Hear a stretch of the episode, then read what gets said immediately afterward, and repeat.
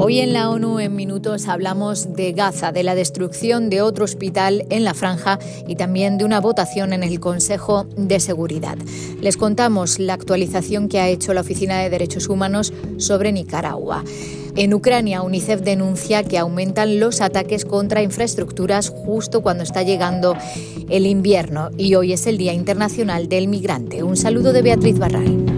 La Organización Mundial de la Salud ha condenado la destrucción efectiva del hospital Kamal Adwan en el norte de Gaza, que lo ha dejado fuera de servicio y ha causado la muerte de al menos ocho pacientes. Al parecer, muchos trabajadores sanitarios fueron detenidos y la OMS y sus socios están buscando información sobre su paradero. Entre los pacientes fallecidos, varios murieron por falta de atención sanitaria adecuada, entre ellos un niño de nueve años, dijo el director de la organización, el doctor Tedros, en su cuenta de Twitter. Está previsto que el Consejo de Seguridad vote este lunes una propuesta de resolución que pide un cese de hostilidades urgente y sostenible.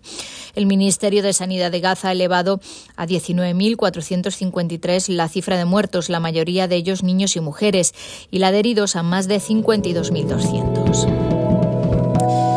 El gobierno de Nicaragua se desvía cada vez más del Estado de Derecho y la impunidad es la norma en el país, denuncia la Oficina de Derechos Humanos. La alta comisionada junta, Nadal Nashif, dijo en una actualización al Consejo que sigue descorazonada por la falta de medidas para impedir que se produzcan violaciones de derechos humanos y por el continuo distanciamiento del gobierno de los derechos humanos, el Estado de Derecho y otros principios democráticos fundamentales.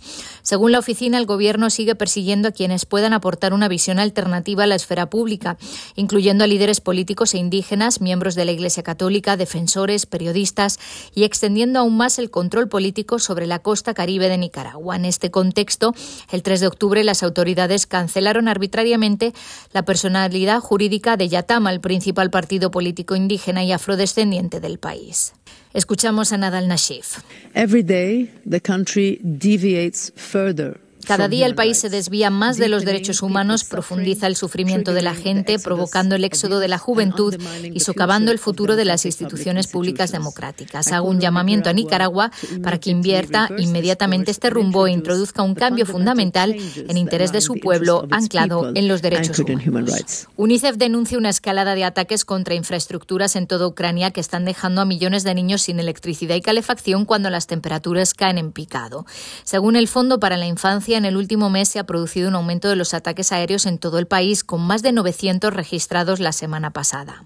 Durante los meses de invierno, las temperaturas en Ucrania suelen bajar hasta los 20 bajo cero. Los niños no pueden soportar estas condiciones sin energía, dice UNICEF, que además denuncia que los apagones y los cortes de electricidad dificultan enormemente la prestación de servicios sanitarios. Al menos 1.800 niños han muerto o resultado heridos desde la escalada de la guerra en Ucrania, aunque se cree que la cifra real es mucho mayor. Y el Comité de la ONU sobre los Trabajadores Migrantes pidió a todos los estados que aborden los efectos del cambio climático y las catástrofes medioambientales como motores de la migración. El cambio climático podría obligar a 216 millones de personas de seis regiones del mundo a desplazarse dentro de sus países de aquí a 2050. Con motivo del Día Internacional del Migrante, el comité emitió una declaración en la que asegura que la migración es a menudo la única alternativa para que comunidades enteras puedan resistir al cambio climático y que, por tanto, este fenómeno debe abordarse como una nueva fuente de migraciones emergentes y de desplazamientos internacionales. Hasta aquí las noticias más destacadas de las Naciones Unidas.